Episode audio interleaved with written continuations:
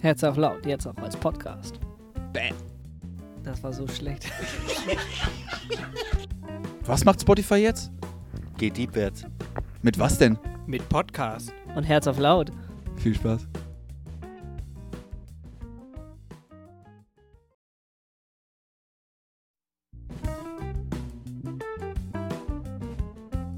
Herzlich willkommen zu der heutigen Spezialfolge von Herz auf laut. Heute wie immer am Start Benny, der immer mit vollem Körper und Herzenseinsatz diskutiert und hier und da auch mal eine unkonventionelle These in den Raum stellt. David, der sehr gerne die Phrasenklingel bedient und das Herz am rechten Fleck hat. Und unser Gast heute, Jonas, ein junger evangelischer Pastor aus Hamburg, der unter die Buchautoren gegangen ist, schon mit Jesus in einer RWG gelebt hat und es vielleicht immer noch tut? Das können wir ihn gleich selbst fragen. Ich bin Hannes und wie immer euer leicht überforderter Moderator des Ganzen. Stellt eure Herzen auf laut und viel Spaß. Ein herzliches Willkommen an euch da draußen zu Herz auf laut zu unserer Spezialfolge. Schön, dass ihr wieder eingeschaltet habt.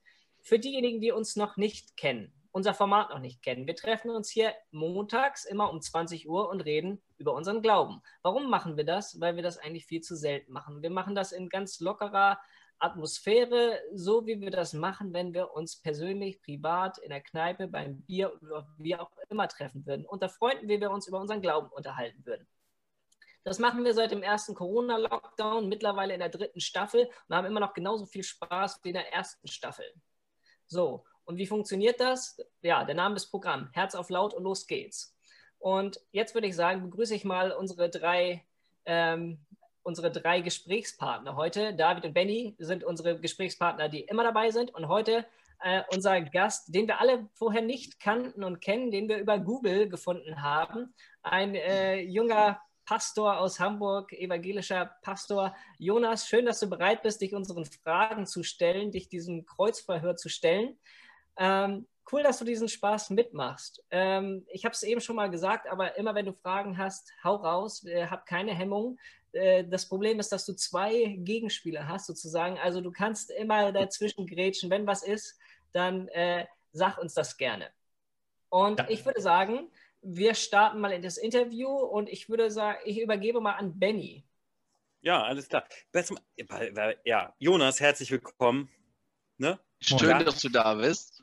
Absolut. Ja. Äh, Premiere überhaupt. Also, in, also ich weiß nicht, ob dir das bewusst ist, aber in unserer Kirche ist das absolute Premiere, was das hier gerade angeht ähm, so richtig. Also jetzt auch so digital, viral und so weiter, geht das ja durch die Decke wahrscheinlich. Und, und gleichzeitig ähm, noch Kooperation mit einer anderen äh, christlichen Gemeinschaft. Wahnsinn. Ja, absolut. Wir sozusagen quasi als Randgruppe und so weiter. Genau. ja, Richtig. Wir lehnen uns mal an den großen Bruder an, so ungefähr, oder was? Ja, sozusagen. Nimm ihn mal in den Arm. so, komm mal mit. Genau, Jonas, herzlich willkommen, dass du dich traust und dass du es mitmachst. Mega. Ja, ähm, für die, es gibt ja vielleicht welche, die, sich, die dich jetzt ja auch spontan googeln oder so ähnliches. Ähm, aber, ähm, und ich habe hab das ja auch so gemacht, ne? Und, ähm, aber trotzdem vielleicht für dich oder für die Menschen da draußen, die dann ähm, zugucken, ähm, was, du bist Pastor mit, sag nochmal, da, 32, wie alt bist du jetzt gerade? Ja, 32. 32 Lenzen, pass mal auf.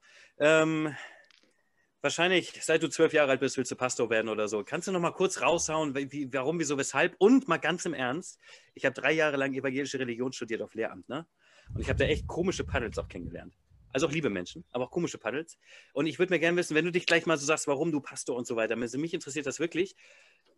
War das, weil du wirklich intrinsisch motiviert warst oder Alternativlosigkeit. Also ich habe echt viele dort kennengelernt, die aufgrund, weil sie nichts können, das gemacht haben.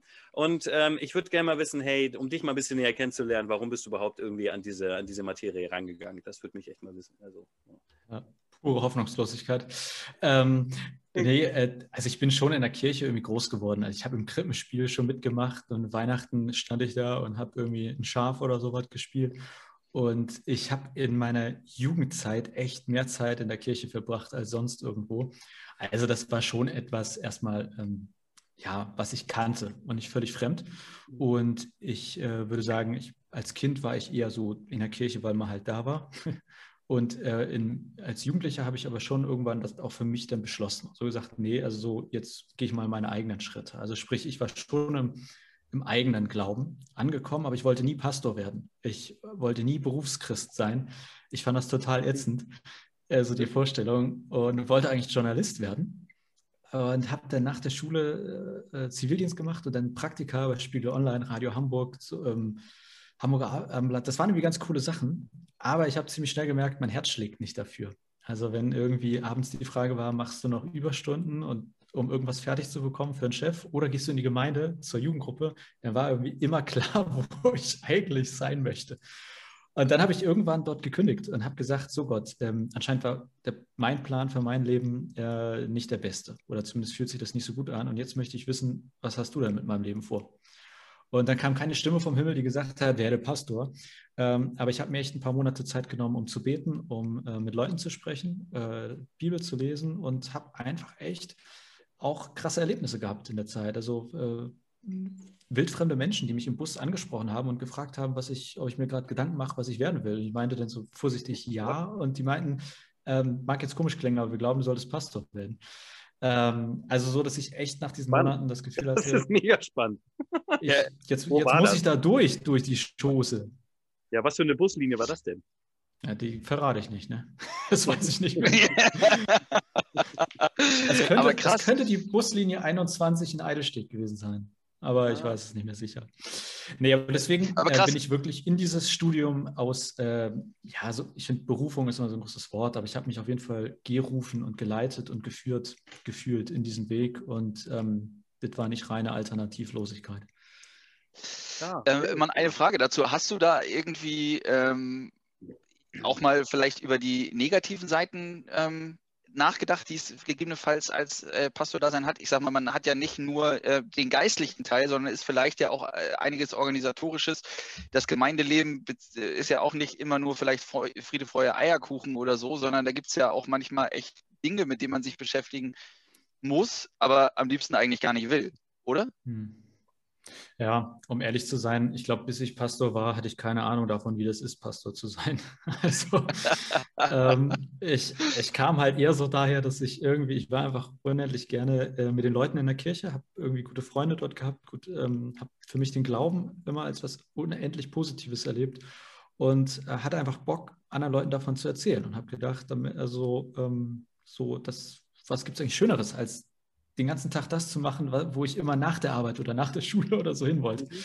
Die Realität ist natürlich schon eine andere, hast du völlig recht. Äh, so mein Alltag sieht anders aus als, äh, naja, also kommen wir vielleicht noch drauf, aber das, da hatte ich gar keinen Einblick eigentlich vorher. Ich habe natürlich mal so ein Praktikum im Studium gemacht und bin dafür drei Wochen mitgelaufen, aber das war nicht wirklich ein Einblick. Und auch das Vikariat, also auch die Ausbildung, das war noch, ja, das war mehr Urlaub als Arbeiten im Vergleich. Äh, ja, also eigentlich habe ich erst wirklich als Pastor verstanden, was es heißt, zumindest jetzt in einer evangelischen Landeskirche Pastor zu sein. Das mag ja auch nochmal super verschieden sein, je nachdem, also je nach Konfession oder und so weiter. Ja. ja ganz ehrlich, Digi, Lohbrügge, wie kommst du denn da hin? Ernst? Also ich habe mich echt gefragt, äh, da bist du so ein, ich habe auch deine Gemeinde, also ich habe das alles mal so, ich habe hab echt ein paar Sachen angeguckt, ne? Und ähm, dachte so, alles klar, ähm, also ich bin so, so fresh und fertig und ähm, die nehmen auch das Wort abgefuckt im Mund, so wie du. Ähm, und dann kommst du nach Lohbrügge an, Altersdurchschnitt gefühlt älter. Na gut, in welcher Kirche ist das nicht so? Also in vielen Kirchen ist das, glaube ich, eigentlich, also ist, glaube ich, ähnlich. Genau. Ja. Ähm, wie kommst du nach Lohbrügge, Mann? Wohnst du da eigentlich irgendwie? Also vorher schon? Ja. Oder sagst du, ja, da habe ich früher auf dem Spielplatz nebenan gespielt oder was? Naja, das war echt, also äh, man muss dazu sagen, meine Freundin und ich haben vorher in äh, quasi direkt an der Außenalster gewohnt, also Munzburg, die Ecke. Äh, mhm. Und wir kamen also aus der Urbanität. Ich habe vorher auf St. Pauli gewohnt und ähm, wir, die ersten drei Jahre als Pastor werden wir geschickt in der, bei uns in der Kirche. Also wir können uns nicht aussuchen, wo wir hinkommen. Okay. Ähm, wir dürfen okay. Wünsche angeben. Und ich habe mir gewünscht, ich möchte in Hamburg bleiben und nicht so weit weg von der mhm. Arbeit meiner Freundin. Aber ich wusste gar nicht, dass man so weit in Osten, also dass der Hamburger Osten so weit draußen ist. Kurz vor Berlin, ne? ja. Gefühlt kurz vor Berlin. Und als ich dann den Anruf bekam und äh, der, der Chef, also der, der mich angerufen hatte, sagte, ja, also sie kommen nach Hamburg Ost. Und ich dachte, geil, weil ich wohne in Hamburg Ost. Ähm, aber man hat mir erst später gesagt, ich musste Lohbrügge auch googeln. Ich hatte keine Ahnung, wo das liegt. Und ich habe echt, also als ich wusste, ich komme hier hin, ähm, also ich habe echt geheult. Also ich war so, das war irgendwie nicht meine Vorstellung vom, mhm. vom erstmal vom, ich wollte urban in der Stadt und ich dachte, so junge Leute, coole Leute. Geil. ich Ähm, gehe in die Kneipe und mache da Gottesdienste. Bam. Genau, das, Ja. das war echt erstmal nicht ohne. Ähm, aber jetzt nach zwei Jahren muss ich sagen, dass, äh, habe ich Lobbrügge auch Unrecht getan. Ne? Also so, das äh, ist, ist ein ganz klassisches Wohnviertel und das ist jetzt nicht die urbane, hippe Gegend, aber ähm, ja, ist, äh, ich fühle mich hier pudelwohl und das ist, glaube ich, genau richtig, dass ich hier bin. Ähm, bist und seit zwei genau Jahren da, richtig, ne? dass ich seit zwei Jahren. Aber der Schritt hierher ist mir echt super schwer gefallen. Das, Ja, glaube ich. also, da, da habe ich auch so gesagt, so Das ist Gott, ey, ist das hättest du nicht noch was Geileres im Angebot gehabt? Das ist halt Humor da oben. Das ist halt Humor da oben. ja. Was ich, was Jetzt hast du mir schon jemanden geschickt im Bus irgendwie. Äh, Nicht gleichzeitig, Jungs? Ja, bitte, aber ich überleg doch, warte kurz, weil das, weil das wegen diesen zwei Jahren, wenn du sagst, in drei Jahre bist du, bist du nach drei Jahren wieder weg. Nee, also nach drei Jahren sind wir bewerbungsfähig, so heißt das denn, und dürfen uns frei bewerben. Also nach drei Jahren sozusagen ist es so tatsächlich, dass ich äh, einmal sagen muss, ob ich bleiben möchte und der Kirchengemeinderat, der bei uns formal die Gemeinde leitet, der kann auch sagen, nee, ey, äh, drei Jahre reichen jetzt. ähm, und wenn eine, einer von beiden sagt, es reicht, dann ist auch Schluss nach den drei Jahren. Das passiert aber fast nie. Also das, da muss schon echt viel Mist, Mist äh, bin mal froh, wenn überhaupt einer da ist, oder? Mal im Ernst. Auch das, Nicht? faktisch klar, gehört das auch dazu. Ja, Ähm, aber jetzt in diesem Fall, also wir werden hier nicht nach drei Jahren fliehen. Das läuft äh, also tipptopp, Ja, soweit schön. man das während Corona sagen kann. Äh, und sind Ja. hier echt zufrieden. Was Cool. ich an dein- deiner Geschichte, ich will gar keine Frage stellen, aber was ich an deiner Geschichte so im Vergleich zu uns total spannend finde, ist, du hast äh, das so für dich selbst entschieden, ich will das machen. Und äh, bei uns ist es ja mehr so, dass wir von extern gefragt werden, hey, machst du das? Und dann gibt es die Möglichkeit, ja oder nein. Und äh, ja, Okay. also und dann ist es im Endeffekt alles ehrenamtlich. Ne? Also äh, wir haben alle ganz normale äh, Berufe. Das heißt ganz normale Berufe, nein, das ist auch ein ganz normaler Beruf. Aber Ja. Ich sage auch immer, ich, nichts- ich hätte mal was Anständiges lernen sollen, aber ja. Ja, aber ähm, dann ja, bereiten wir unsere Predigten eben äh, noch in der Freizeit so ungefähr vor und äh, stehen da tatsächlich, bei uns ist es ja auch so, dass wir äh, freie Predigten komplett haben. Ne? Also wir sind richtige Laienprediger und dann auch dementsprechend ohne Skript da vorne so. Und das, aber es war trotzdem so eine Entscheidung, als man gefragt wurde, für, ich sag mal, bis zum Rentenalter machst du jetzt den Priester. War eine gute Entscheidung, aber ich, ja, es war absolut ein Ja. Ja, du wobei man auch sagen muss, ne, du kannst ja trotzdem sagen, so, tschö, ich mach's nicht mehr, ne? Ja, natürlich. Du natürlich. Sagen, du musst dafür stehen, so, ja, Aber- sich zu sagen, ich will nicht mehr. Ist richtig, aber so tickt man ja nicht. Ja, ja, natürlich ist das die Krux. Äh, so. Das ist wie ein sozialer. Ich mache gerne Überstunden. Ich gehe zwar am Stock, aber hey, so. Jonas hat eine Frage. Ja, weil ich habe echt keine Ahnung, ähm, Sehr gut. sozusagen. Also das ist jetzt echt ernst gemeint. Ich habe keine Ahnung, äh, wie es bei euch aussieht. Ähm, doof gesagt, ich meine, ich kenne eure Namen, aber ich, ähm, ich höre jetzt so langsam raus, wie ihr, in, wie ihr hinkommt, wo ihr seid. Aber könnt ihr das nochmal erklären? Also ich sag mal, wie, wie wird man ähm, bei euch Priester oder wie, wie funktioniert dieser ganze Weg? Und was macht ihr denn eigentlich? Also ich meine, habt ihr denn sowas wie 20 Stunden die Woche oder einfach feel free, so viel wie du magst oder wie Also, ja. er gibt, was er kann?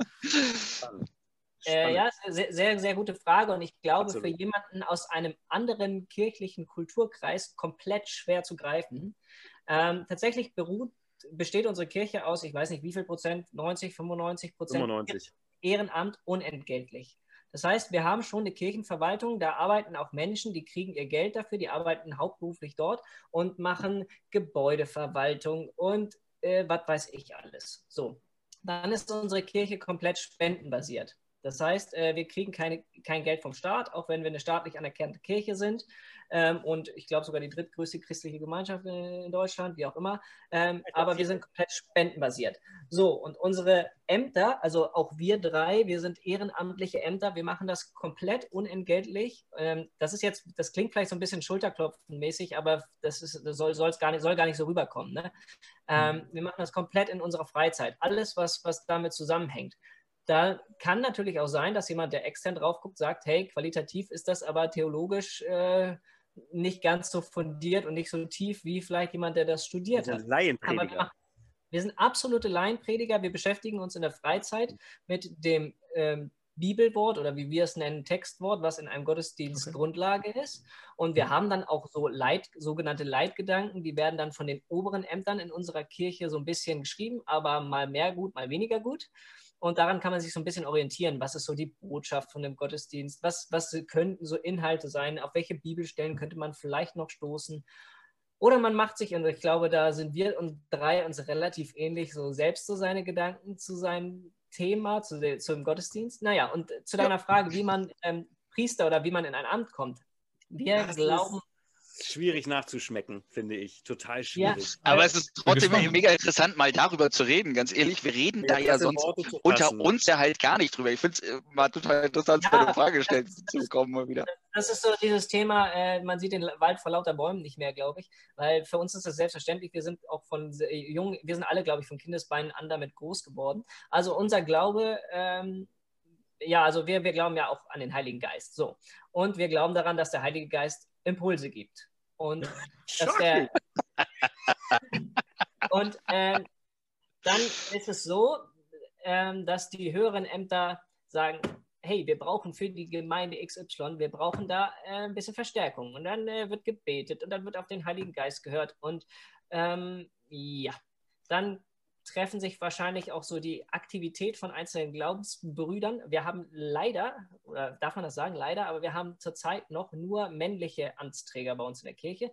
Aber ich glaube, in den nächsten Jahren kommt da was. Ja, da könnte was kommen, dass sich da vielleicht was öffnet in Richtung weibliche Amtsträger. Auf jeden Fall, ähm, die höheren Ämter gehen ins Gebet, hören auf den Heiligen Geist, hören auf Impulse, gucken, wer könnte denn dafür in Frage kommen und diejenigen werden dann angesprochen. Hey, würdest du das machen?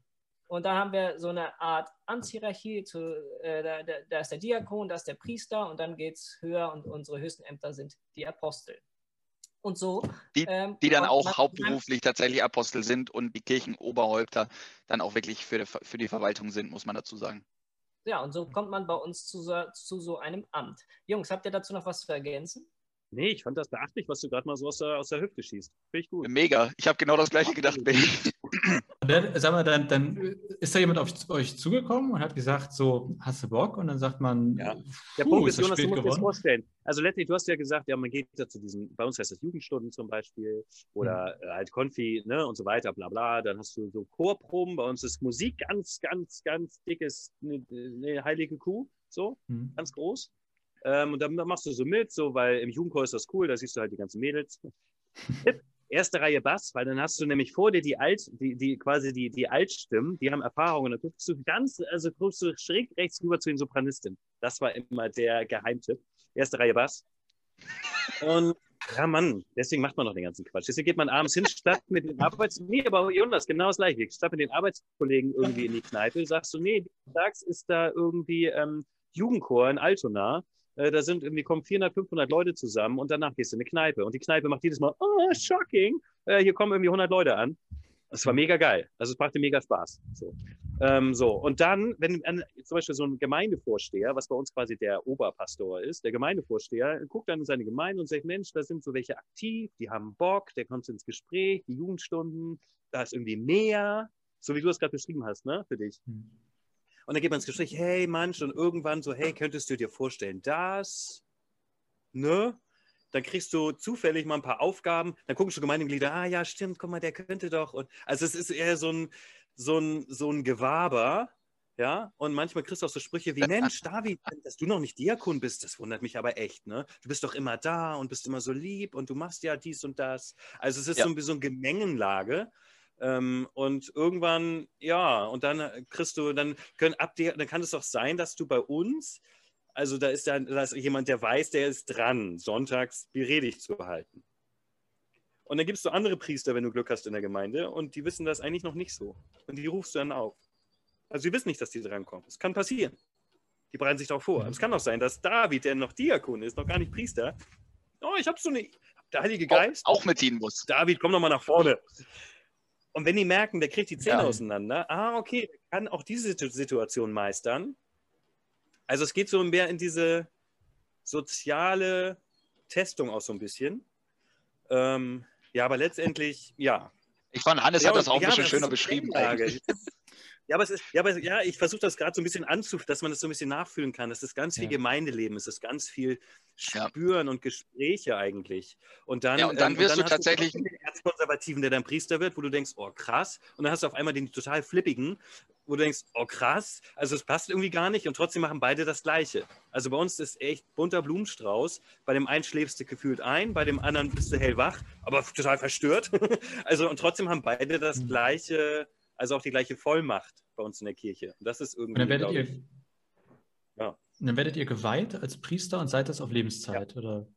Ordiniert, ja, bis, Ordiniert. bis zum Rentenalter quasi im Endeffekt. Dann wirst du zur Ruhe gesetzt. Ähm, gibt, rausordiniert.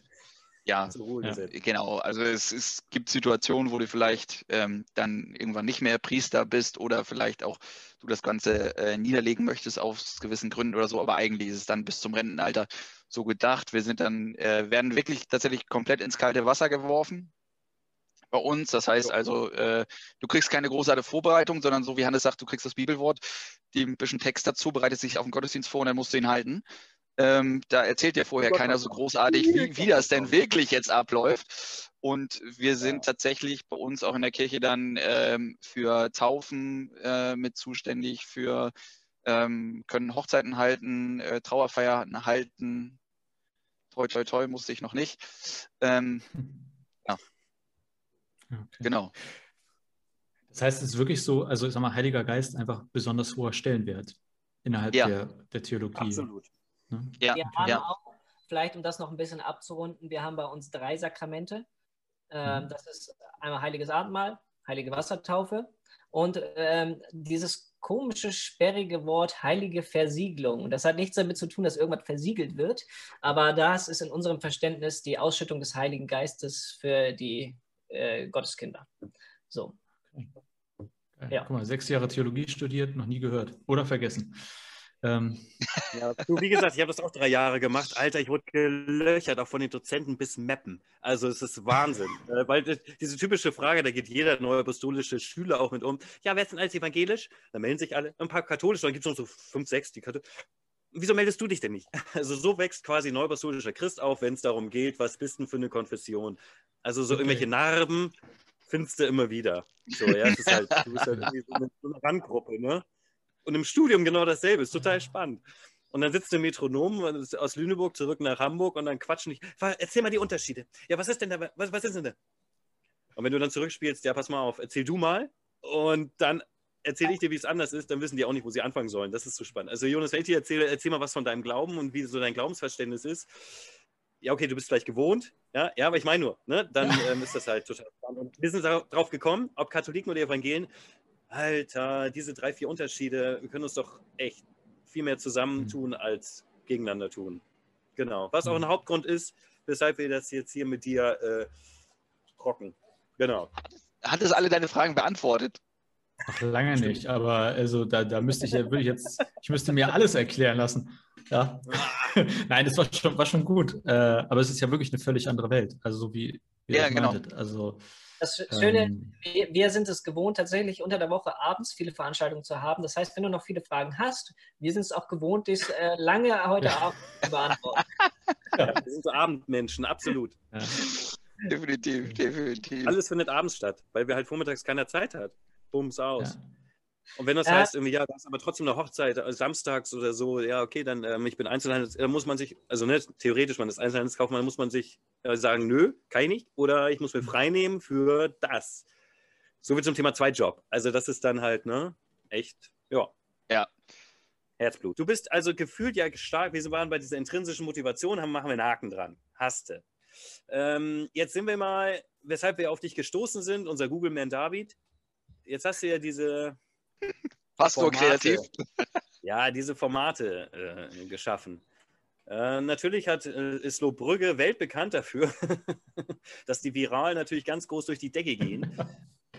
Also, bist du da selber drauf gekommen eigentlich? Also, so wie wir hier diese Herz auf Laut-Geschichten, hast du das selber gemacht oder, ähm, also, oder kam das von oben, falls es dieses oben bei dir überhaupt so gibt? So. Ja, gibt schon oben, aber da kam nichts von oben. Das ist auch immer eher ein gutes Zeichen. Wenn was von oben kommt, dann hat man eher Mist gebaut. Ähm, also, außer vielleicht von ganz oben. Also, Äh, nee, das ist eher so, also ich sage mal, ich, ich habe, glaube ich, selten eigene Ideen. Ich mache eher Copy und Paste. Also ich vergesse zwar immer dann, wo ich geklaut habe, aber eigentlich versuche ich nur mit ganz großen Augen durch die Gegend zu gehen und äh, Ideen zu klauen oder Sachen, die ich halt gut finde, zu adaptieren und versuche auch vor allem nicht nur kirchlich bei mir unterwegs zu sein, sondern ähm, bei vielen Sachen also weiß nicht, dann lese ich, also ich, ich lese zum Beispiel super gerne so aero.de, einfach nur Flugzeugnachrichten oder fiere-aktuell.de oder also so, so random Stuff irgendwie, den niemand braucht. Äh, aber manchmal finde ich da irgendwas, denke mir, oh, könntest du doch auch mal ein bisschen um, umbauen und dann bei dir in der Gemeinde nutzen. Also mhm. deswegen, ich glaube, ehrlich gesagt, ich hatte noch nie eine eigene Idee. Ich habe sie noch mal irgendwo geklaut und dann Idee-Bulimie. Also wenn es ab nächster Woche dann ähm, Herz auf Laut aus Lohbrügge gibt, ne? woher es kommt. Ja. absolut, absolut. Aber ich werde ja, sagen, ja, also Platz Ahnung, genug und Abstand kann man bei dir halten auf jeden Fall, habe ich schon gesehen. Ja, das ist richtig. Äh, Mega. Und was, was willst du damit eigentlich machen, erreichen? Also du machst Geld. jetzt diese Formate, um die Leute irgendwie bei der Stange zu halten? Oder ähm, Geld, geiler ja, Typ. Ähm, ich habe ja. hab gelesen, pro 1000 pro 1000 Instagram-Follower, habe ich gelesen, kriegt man 5 Euro. Äh, also wenn man so, ein, so, so eine, hier irgendwas postet, also weiß ich nicht, dass man hier so Buten Ikea Labello nutzt, dann würde ich jetzt 5 Euro kriegen. Ähm, äh, nee, also ich habe tatsächlich schon vor Corona, äh, also ich sag mal, ich habe hier angefangen und es war für mich völlig selbstverständlich, auch digitale Angebote oder irgendwie kreative Angebote zu schaffen, aber gar nicht so, weil ich gesagt habe, ich muss das, sondern es war für mich eher selbstverständlich. Also so, ähm, irgendwie, es hat sich für mich nie die Frage gestellt, ob ich nicht auch äh, jetzt mein Predigt, meine Predigten als Podcast anbiete, sondern irgendwie, es wäre für mich völlig unklar gewesen, wieso nicht. so, ähm, und so ist das eher in vielen anderen Bereichen auch, dass ich eigentlich einfach nur versuche, das zu machen, worauf ich Bock habe und was, ich, was mir so durch den Kopf geht. Und von irgendwie 100 Ideen sind 99 meistens Mist und eine funktioniert dann. Und ähm, klar ist die, die, mein Grundanliegen, ich möchte ähm, das, was ich hier mache, gut machen und ich möchte, dass möglichst viele Menschen sich davon angesprochen fühlen. Und wenn Leute sagen, ey, ich möchte mich mit, äh, mit dem christlichen Glauben beschäftigen, dann möchte ich, dass sie hier einen Anknüpfungspunkt finden und nicht schreiend weglaufen, weil, mhm. weil es so ätzend ist. Und ähm, ich, ich sage mal, für mich ist einfach Kirche oder mein Glaube etwas so Positives und ich habe irgendwie so ein Bedürfnis, äh, anderen zu davon zu erzählen, weil ich mir denke, naja, ist doch ein geiler Scheiß und warum sollte ich nicht allen Leuten davon zu erzählen, dass sie auch diesen äh, da mitmachen sollten? Und mhm. ähm, da versuche ich es so zu gestalten, wie ich es halt auch gerne, ähm, wie ich es schön fände. Also wenn ich in eine Gemeinde komme und ich denke mir, ey, das ist echt nicht sexy, wie das hier aussieht, ähm, dann bleibe ich natürlich vielleicht nicht so lange oder wenn die Predigten mich langweilen oder wenn ich die Gemeinde google und ey, die Webseite wurde vor drei Monaten das letzte Mal aktualisiert. Das sind alles so Sachen, die haben noch gar nichts mit dem christlichen Glauben zu tun. Ja, aber, aber die halten, wenn, wenn, wir unsere äh, Webseiten für die Gemeinden selbst alle drei Monate aktualisieren, glaube ich, sind wir richtig gut. Also von daher. Okay, also nicht so gut. Ja, also ich finde, es gibt schon so viele Dinge, die stehen noch davor. Bevor wir eigentlich, zu, äh, bevor wir zum Eigentlichen kommen, sind das so Dinge, die Menschen davon abhalten, zu uns zu kommen. Oder, ähm, und ich glaube, damit beschäftige ich mich tatsächlich relativ viel. Erstmal so die Hürden davor abzubauen oder die Barrieren versuchen wegzuräumen oder Leitern zu bauen. So. Ich finde das, äh, da finde ich so eine, so eine schöne Parallele zu dem, was wir drei auf jeden Fall auch machen, weil wir auch ganz viel äh, versuchen, so Gemeinschaftsaktionen für Jugendliche zu, ins Leben zu rufen, für Konfirmanden, für Jugendliche. Und wir haben ganz oft festgestellt, dass das erst an allererster Stelle steht, wo die Menschen, die jungen Leute zusammenkommen, bevor sie sich erstmal mit ihrem Glauben beschäftigen. Und da sind, mhm. das ist auch so unser so Credo, Gemeinschaft schaffen. Und das, das klingt so bei dir auch so. Diese, diese Barrieren zum Glauben erstmal über, überwinden. Finde ich ja, Impuls. Absolut. Und auch, ähm, das ist ja vielleicht auch ein Grund, warum es Herz auf Cloud gibt, so dieses äh, wir wollen über den Glauben reden, aber ganz unverkrampft über den Glauben reden. Also äh, ich weiß nicht, wie das bei dir oder wie du Kirche grundsätzlich äh, kennengelernt hast in, in deinem Leben. Und war das immer so, dass es ähm, dass man immer gut über den Glauben reden konnte? Oder ähm, war es manchmal wie fast schon schwierig, ein, ein schwieriger Angang, äh, ein Glaubensgespräch anzufangen? Oder äh, wurdest du manchmal schräg angeguckt, wenn du irgendwie was zum Gottesdienst gesagt hast, vielleicht so nach dem Motto, ey, das war ja jetzt, vielleicht fand ich nicht so gut oder so. Hm. Ja, ich hatte das Glück, dass ich in einer echt lebendigen Gemeinde aufgewachsen bin, die ähm, zwar eine landeskirchliche Gemeinde war, aber dafür verhältnismäßig fromm. Also sprich, äh, irgendwie es, es ging in der Gemeinde immer um Jesus und, und um, um gelebten Glauben. Und es war jetzt ähm, auch die Jugend, also gefühlt war die, naja, vielleicht ein Viertel der Stufe, äh, mit der ich Abi gemacht habe, die war irgendwie auch hin und wieder in der Kirche äh, oder in, in, unserer Jugendgruppe. Und das Krass. war deswegen nie so, ähm, ich musste mich nie rechtfertigen. Also irgendwie alle wussten, okay, der Typ, der ist in der Kirche besonders aktiv, aber das war irgendwie, es war, es war eher angesehen als, als negativ. Und, ähm, Mega. Also so, ich kam nie in diese Bredouille. Und ähm, ja, ich glaube, dass quasi diese Gemeinde zumindest einen ganz guten Mittelweg gefunden hatte zwischen ähm, Einladen sein. Also wir haben natürlich Kicker-Turniere und irgendwie Mario Kart-Turniere und so gemacht und trotzdem war immer klar, irgendwie, das soll hier nicht nur eine reine Spaßveranstaltung sein, sondern es gab irgendwie auch immer Andachten und Lobpreiszeiten. Also es war, finde ich, eine, also für mich damals eine super angenehme Mischung aus Gemeinschaft und irgendwie nicht, nicht vergessen, dass wir noch Kirche sind, sozusagen. und nicht der Kegelverein um die Ecke. Deswegen hatte ich auch nie, war das für mich auch nie ein Problem äh, in dem Sinne mit Glaubensfragen. Das, ähm, also es war eher andersrum, dass ich es auch mal positiv erlebt habe, dass Leute mich auch, auch zu Schulzeiten schon angesprochen haben und irgendwie, also so eher interessiert gefragt haben als dass mich irgendjemand verkloppt hat, weil ich zur Kirche gegangen bin. So. Ja gut, so hatten wir es jetzt, also ich jedenfalls persönlich auch nicht irgendwie, aber ähm, es war vielleicht in äh, der Kirche selbst manchmal so, dass nach dem Gottesdienst, wie Benny das vorhin mal gesagt hat, da kommst du eher auf den HSV zu sprechen, als irgendwie das, was vielleicht in der Predigt drin war. Und ähm, jedenfalls bei uns ist es manchmal so, dass wir das verlernt haben, dieses über den Glauben reden. Ähm, und gerade das machen wir jetzt bei Herz auf Laut nochmal umso mehr ne? und versuchen da ein Stück weit die Kirche auch so in, in die Zukunft zu bringen oder so, dass man sagt, Mensch, wir müssen uns viel mehr über den Glauben unterhalten. Ne? Es ist nicht einfach nur, wir hören zu, wir sitzen da, wir konsumieren einfach, sondern wir müssen das leben. Wir müssen das unbedingt auch aussprechen. Wir müssen auch mal aussprechen, wenn es vielleicht mal nicht so 100 Prozent perfekt war. Ne? Das ist ja, für uns ungemein wichtig. Ja, und man sagt ja immer, so, so, glauben und ja, wenn ich alt bin. Also wenn ich alt bin, gehe ich dann, dann kommt ja auch der Tod ein bisschen dichter mhm. ähm, und dann beschäftige ich mich da mal mit. Und wir sind ja so in Jugend und auch in Konfi super viel unterwegs und verantwortlich. Und so ein Konfi-Gottesdienst, äh, bei so einem Konfi-Wochenende, das wir dann so gemacht haben, ähm, da haben wir dann ganz speziell auch an die Seelen und an, unsere Vorfahren und an, an, die Menschen, die wir vermissen und die schon gestorben sind und so gedacht, ey, den Gottesdienst hätte die Luft schneiden können.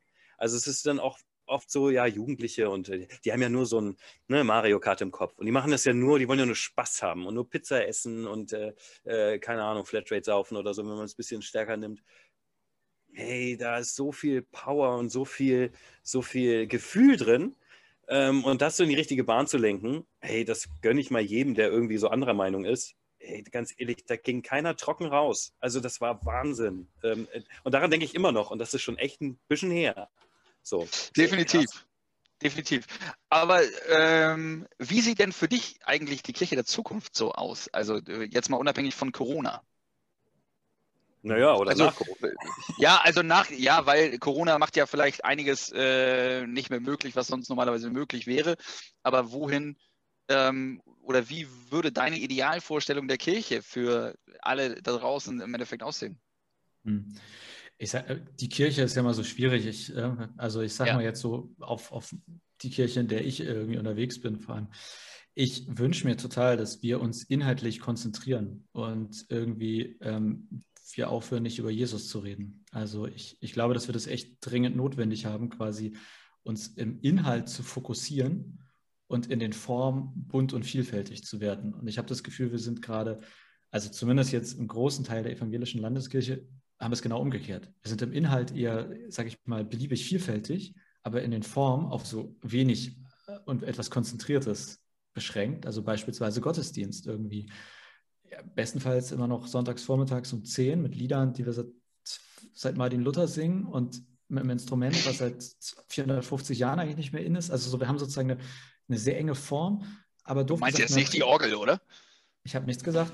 Und äh, in, der, im Inhalt habe ich das Gefühl, ist es dafür so eine gewisse Beliebigkeit. Und doof gesagt, dann kann in der Predigt auch über das Eichhörnchen und äh, die aussterbenden Fledermäuse gesprochen werden. Und ich denke, wir brauchen es genau andersherum. Quasi mhm. Ein fokussierter Kunst, ein klarer Inhalt äh, und dafür in der Form, in den, in den Arten und Weisen, wie wir den Glauben verkündigen, wie wir darüber reden, deutlich bunter. Das Würdest du sagen, aber die äußere Form die Leute abhält, überhaupt ins Innere? Also ich rede jetzt von den Menschen, die äh, Gäste sind, also ja. äh, Gemeindemitglieder. Nicht, nicht im Club angestellt, sondern äh, freiwillig hingehen. Mhm. Ähm, also ja genau, die Orgel, Quietschmusik, ähm. Äh, schöne Musik, Entschuldigung, Ei, das gibt Ärger. ich, also ich finde, also äh, ist ja gar nicht verkehrt, irgendwie Orgelmusik und klassischer Gottesdienst. Ich finde äh, super, aber halt nicht noch als 100% Angebot. Ähm, so, was, ne? also finde, also was, ist, was, ist, das Zentrum der ganzen Geschichte? Ist es halt genau. diese heilige Kuh oder ist es halt die, ist es, genau, was ist, ja. Also so ein bisschen, so, so ein bisschen eine Craft-Bier-Kirche, um dich mal zu zitieren. Ja, ja. schönes, schönes Zitat. Ja, aber, ähm, also das, das äh, irgendwie, ich glaube, dass uns das auch steht und dass das Leute anspricht, wenn wir klarer werden in unserem Inhalt ähm, und nicht, äh, nicht so wischiwaschi, äh, keiner weiß, wozu braucht es die Kirche eigentlich noch, also so etwas überspitzt gesagt. Ähm, und gleichzeitig, also es hat sich nun mal auch die Gesellschaft sehr differenziert. Und das ist ja nicht nur Jugend und Erwachsene und Senioren, sondern mhm. das ist ja in jedem Bereich auch nochmal irgendwie total bunt und vielfältig. Und ähm, da ist natürlich jetzt Corona und auch die Digitalisierung zumindest eine Chance gewesen. Mal gucken, ob wir sie dann auch genutzt haben. Ähm, ja. Allein durch digitale Angebote erreichen wir, glaube ich, Menschen, die sagen, hey, ganz ehrlich, in die Kirche sich bewegen, ist nicht so mein Ding, aber ähm, hier so einen Podcast hören oder irgendwie, das, das, das ist für mich gerade ein gutes Level an Kirchlichkeit oder da mhm. bin ich dabei. Und in Chat schreiben bei YouTube, da stelle ich auch meine krassen Fragen, aber ich würde sie doch niemals in echt jemandem ins Gesicht stellen. Also ähm, so da merke ich auch, dass allein welche Chancen im Digitalen liegen, um mit Menschen über den Glauben ins Gespräch zu kommen. Definitiv, definitiv. Findest du, äh, dass man da auch ähm, gegebenenfalls die Wortwahl in der Kirche, nenne ich es mal jetzt wieder, so ganz allgemein vielleicht auch nochmal überdenken müsste manchmal? Da musst du jetzt noch zwei Sätze mehr zu sagen. Das war mir zu also, diplomatisch. David, hau äh, doch mal so stark. also, pass auf, also ich, ich kann ja immer nur von uns reden. Ich weiß nicht genau, wie es bei euch ist im Endeffekt. Und äh, bei uns ist es manchmal so, dass die Wortwahl sehr, sehr, ich nenne es mal oberheilig so ein bisschen vielleicht ist. Also irgendwie so nach dem Motto, da, da darf kein, äh, oh Mann, das finde ich jetzt, also da darf noch nicht mal ein Doof irgendwie vom Alter kommen oder, oder ein, ein blöd oder so. Ähm, wogegen ich hin sage, also ja, eine gewisse Heiligkeit am Alter ist es schon, aber da darf auch mal ein Wort kommen, was wir einfach auch in so einer Runde wie hier jetzt oder in der Kneipe vielleicht äh, benutzen. Halt, ne? Ja, richtig. Also ich äh, verstehe immer nicht ganz, warum ich mich da verstellen soll. Das ist meine persönliche Meinung. Ähm, weil im Gebet zum Beispiel, wenn ich mit dem lieben Gott spreche, mache ich es auch nicht. Also da rede ich auch so, als wenn es wirklich, also mit dem äh, streite ich auch mal so ein bisschen, ne? Ja, die, ich sag mal, ich muss mir immer wieder anhören, wenn ich Scheiße in der Predigt nutze. Ähm, so, dass man muss halt auch vorsichtig sein, weil ich auch merke, äh, also welchen Nutzen hat. Also ich finde, das ist, ich glaube, ich bewege mich da auch immer mal so deutlich über dem sinnvollen Maß, weil wenn ich irgendwie zu sehr in meiner Sprache rede und das Leute dann davon abhält, mir zuzuhören, dann hilft es natürlich auch nicht. Ja. Aber ich, ich, äh, für mich ist immer Authentizität einfach ein ultra hohes Gut. Und ähm, jetzt zum Beispiel ja. im Talar, also ich muss ja den schwarzen, ich weiß nicht, ich glaube, ihr müsst keinen, ihr seid im Anzug. Anzug. Wir sehen aus wie Men in Black. Ne? Genau wie Men in Black, absolut. Ich habe euch, ah, das wäre eine Frage gewesen, weil ich habe euch nämlich im Video gesehen und dachte mir, was ist los? Also wieso seid ihr alle so äh, schwarz angezogen? Aber das ist sozusagen eure Dienstkleidung. Das ist die ja, genau. Okay. Aber ah, das ist besser als meine Dienstkleidung. Ich muss ja ein schwarzes Kleid tragen. Und ähm, das ist. du kannst da drunter tragen, was du willst. Was vielleicht nicht so. Du kannst ja da drunter auch den schwarzen Anzug anziehen. du hast da drunter eine Jogginghose eigentlich an. Äh, könnte man aber, ich sag mal, mein Teil, also äh, man sieht unten schon noch, was du als Hose anhast. Äh, und wenn du die Arme hebst, dann sieht man auch, was man drunter. Also man kann nicht jetzt, also nackt ja. wäre zum Beispiel keine Alternative. Ähm, nee, aber ich finde zum Beispiel im Talar, das ist für mich so ein super unauthentisches Outfit. Also da, da bin ich zwar vielleicht Pastor, aber ich bin nicht so sehr Jonas. Und äh, bei einer Beerdigung finde ich das völlig in Ordnung. jetzt im klassischen Gottesdienst fühle ich mich viel wohler, wenn ich, also wenn ich einfach anziehen könnte, ähm, also jetzt nicht unbedingt Jogginghose, aber sagen wir mal, ne, also irgendwie angemessen heilig, sozusagen angemessen ja, ja, ordentlich. Und ähnlich würde ich es mit der Sprache sehen. Irgendwie, ähm, ich, ich weiß nicht, ich, ich versuche schon so zu reden, wie ich auch normalerweise rede, mit einer gewissen Mäßigung. Äh, ja. So, das, das ist mein Ziel. Ähm, Mache ich im Großen und Ganzen auch, so, äh, jetzt, wenn ich predige. Aber klar, man, ähm, das, manche finden das total gut, manche sagen sich, oh, muss das sein mit den Schimpfworten in der Predigt? Und ich finde, da haben sie auch nicht ganz unrecht. Also da ist auch was dran. Ne? Klar, aber letztendlich glaube ich, das genau, was du gesagt hast. Äh, Mache ich das mit Absicht zu doll? Also was ist meine Intention dahinter? Bin ich einfach nur echt? Und wenn du echt bist, kann man versuchen, darauf zu achten. Meine Schwester hat mega geschwitzt, als ich Priester wurde. Oh, bitte. Meine Schwester ist sechs Jahre älter. Oh, bitte, Benny, deine Sprache. Bitte, bitte, bitte, bitte, bitte, tu's nicht, tu's nicht, tu's nicht. Nur immer. Aber es, ich habe sie bisher, glaube ich, noch nicht extrem enttäuscht. Aber sie war echt manchmal fertig mit den Nerven, weil sie dachte, jetzt, jetzt, jetzt, jetzt, jetzt haut das wieder, jetzt haut er doch wieder. Äh. Ähm, ja, also ich glaube, ist immer ein schmaler Grad, wenn man irgendwie so einen Wortschatz hat, der auch irgendwie sozialisationsmäßig irgendwie kann man ja auch schlecht stark beeinflussen. Der ist halt so. Aber ich glaube, ganz wichtig, und das merkt man in dem Moment auch, wenn es authentisch ist. Oder wenn Absolut. du irgendwas provozieren willst. Das finde ich auch mega falsch. So. Ja.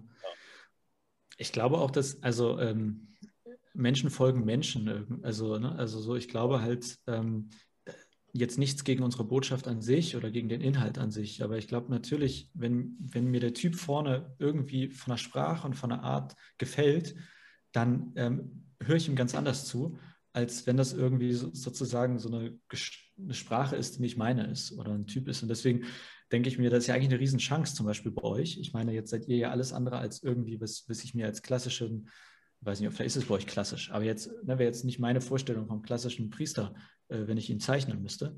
Und äh, wenn ich dann denke, okay, jetzt habe ich aber sozusagen eigentlich ganz coole Typen und jetzt reden die aber so, wo ich denke, was, irgendwas, irgendwas passt nicht, das würde mich natürlich hardcore irritieren, ja. äh, wenn ich irgendwie dabei bin. Und da wäre es, glaube ich, für mich viel irritierender, wenn ich so eine gestellte Sprache habe, als wenn halt mal ein bisschen Umgangssprache äh, scheiße, blöd und doof drin vorkommt. Ne? Also so. Definitiv.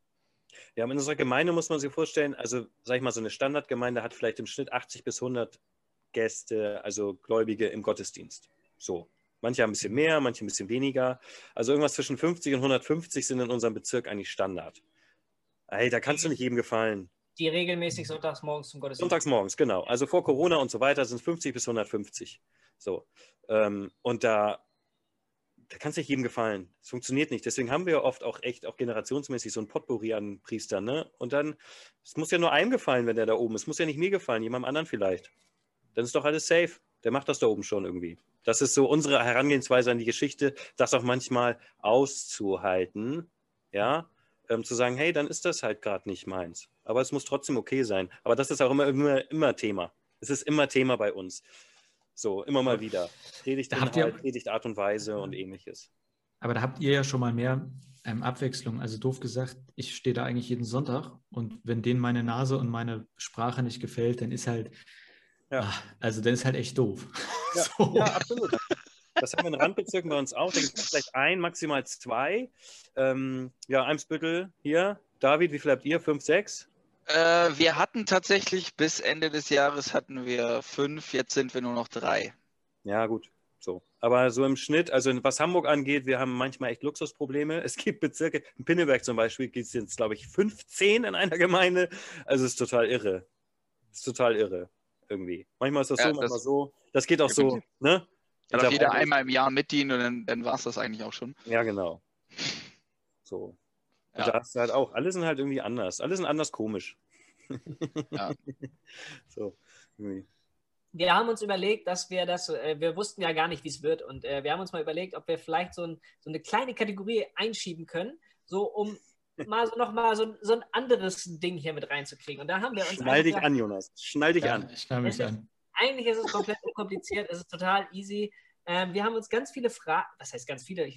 10, 15 Fragen oder so überlegt die ich mir hier aufgeschrieben habe. Und ähm, deine Aufgabe ist es, nicht lange nachzudenken, einfach nur, was dir als erstes in den Sinn kommt, darauf zu antworten. Es sind viele Entweder-Oder-Fragen. Okay. Ja, bist du bereit? Ja. Mal, schauen, mal schauen, was Marco draus Fragen, Hagel. So, Jungs, los geht's. Äh, morgens früh aufstehen oder Snooze-Taste nochmal betätigen? Snoozen. Sehr gut. Ja oder vielleicht?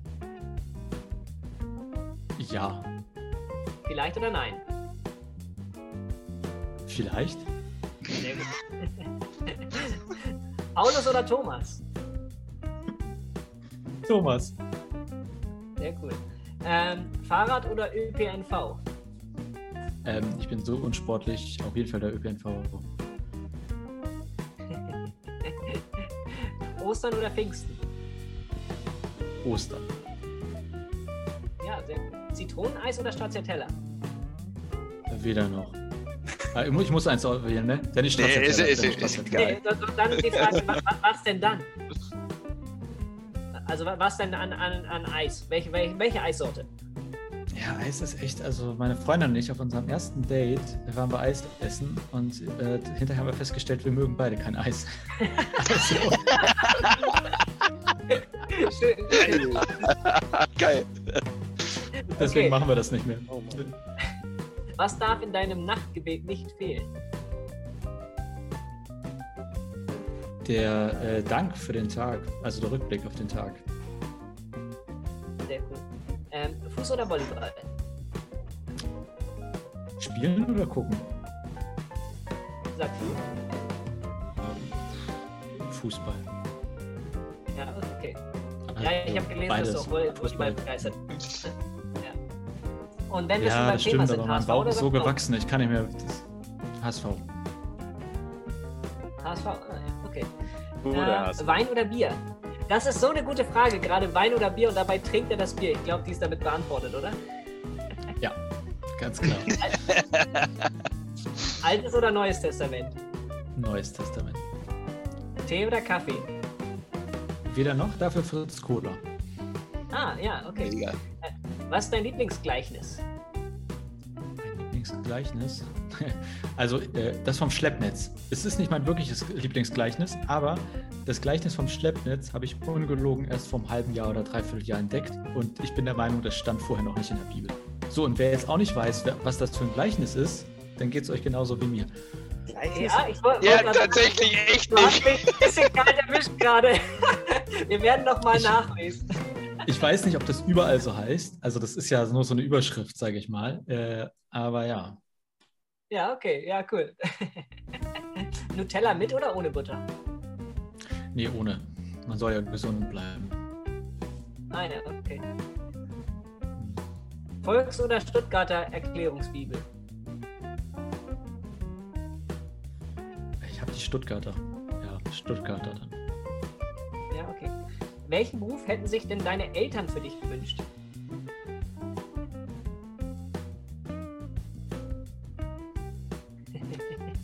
Zu welchem Zeitpunkt? Jetzt oder vor? Sagen wir mal so, als du in der Findungsphase warst. Ach, ich glaube, die haben schon vermutet, dass das in die Richtung geht, in die es gegangen ist. Ah, ja. Ich glaube, wenn man die fragt, dann sa- sagen die, ja, ja, komm, wir wussten das schon. Welche Person aus der Bibel würdest du gerne einmal live treffen? Jesus. Dein Lieblingsfach in der Schule? Deutsch. Ah, Nee, um Himmels Willen. Nee, ich glaube Deutsch. Ja. Ah ja, okay. Ähm, was macht dir an deinem Job am meisten Spaß? Dass echt jeder Tag anders ist und ich alles habe, nur nicht sowas wie Routine oder Alltag. Predigt oder Poetry Slam? Predigt. Was waren deine Highlights im Studium, sowohl positiv als auch negativ? Also das Lowlight auf jeden Fall das Examen. Das war einfach nur ein Mist. Ähm, also das, wow. Ähm, Highlight im Studium. Ich war ein Jahr in Greifswald äh, und habe in Greifswald studiert bei Michael Herbst und das war definitiv äh, mein Highlight, so da in der praktischen Theologie mal richtig einzusteigen. Das war. Okay. Dazu eine Rückfrage. Ähm, wir, ich, also ich spreche jetzt mal für uns alle. Ich glaube, Jungs, ihr kennt ihn wahrscheinlich auch nicht. Michael Herbst ist eine Koryphäe. Auch je nachdem, wen man fragt, aber das ist auf jeden Fall so aus den letzten 10, 20 Jahren, aus mein, also aus meiner Sicht so mit Abstand der profilierteste praktische Theologe äh, im universitären Bereich äh, und für Landeskirche sehr, sehr fromm sozusagen. Äh, deswegen hat man auch immer schnell einen Stempel bekommen. Wer sozusagen zu Michael Herbst gegangen ist oder da promoviert hat, da wusste man, der wird nichts mehr in der Nordenkirche. Ah ja, okay. Ähm, das hast du jetzt schon ein, zwei Mal erwähnt, deswegen muss ich es jetzt nochmal aufgreifen. Du sagst, für eine Landeskirche sehr fromm. Erste Frage dazu, welche Formen von Kirche gibt es bei dir, bei euch? Weil du sagst Landeskirche und ähm, Landeskirche ist nicht typisch dafür, dass sie fromm ist? Das sind immer so Worte, die sollte man eigentlich nicht nutzen. Ich mache es selber. Ähm, naja, Landeskirche ist erstmal sozusagen die Kirche, die ihre Steuer über die oder ihre Einnahmen über die Kirchensteuer vorrangig generiert. Also ah, sprich, okay. äh, das ist erstmal als Landeskirche und daneben äh, wäre jetzt klassischerweise dann freie Gemeinden oder Freikirche, die nicht über die Kirchensteuer sich finanzieren, sondern über eigene Spenden. Äh, ah, so wie wir beispielsweise oder freie evangelische Kirchen gibt es dann auch. Ah, genau. okay. Alles klar. Wahrscheinlich war das eine, äh, für, für den allgemeinen Zuschauer eine ziemlich blöde Frage, aber okay. Ja. ich, ich wusste es tatsächlich nicht. Und fromm, also das ist immer so ein doofes Wort, aber im Prinzip, also klassischerweise ist die Landeskirche eher dafür bekannt, sehr liberal zu sein, in jeglicher Hinsicht, und die freien Gemeinden eher dafür, sage ich mal, konservativ, ähm, so wo, also jetzt im evangelischen Bereich klassischerweise ist das okay. immer so ein bisschen der Diskurs. Natürlich gibt es auch total liberale, freie Gemeinden und total fromme landeskirchliche Gemeinden, aber äh, das wäre so ein, so ein üblicher Konflikt. Okay, ich als naiver Blödling von außen hätte es tatsächlich komplett andersrum einsortiert. Aber interessant, ja. interessanter Einblick. Letzte Frage. Und damit kommen wir dann auch gleich zum nächsten Thema.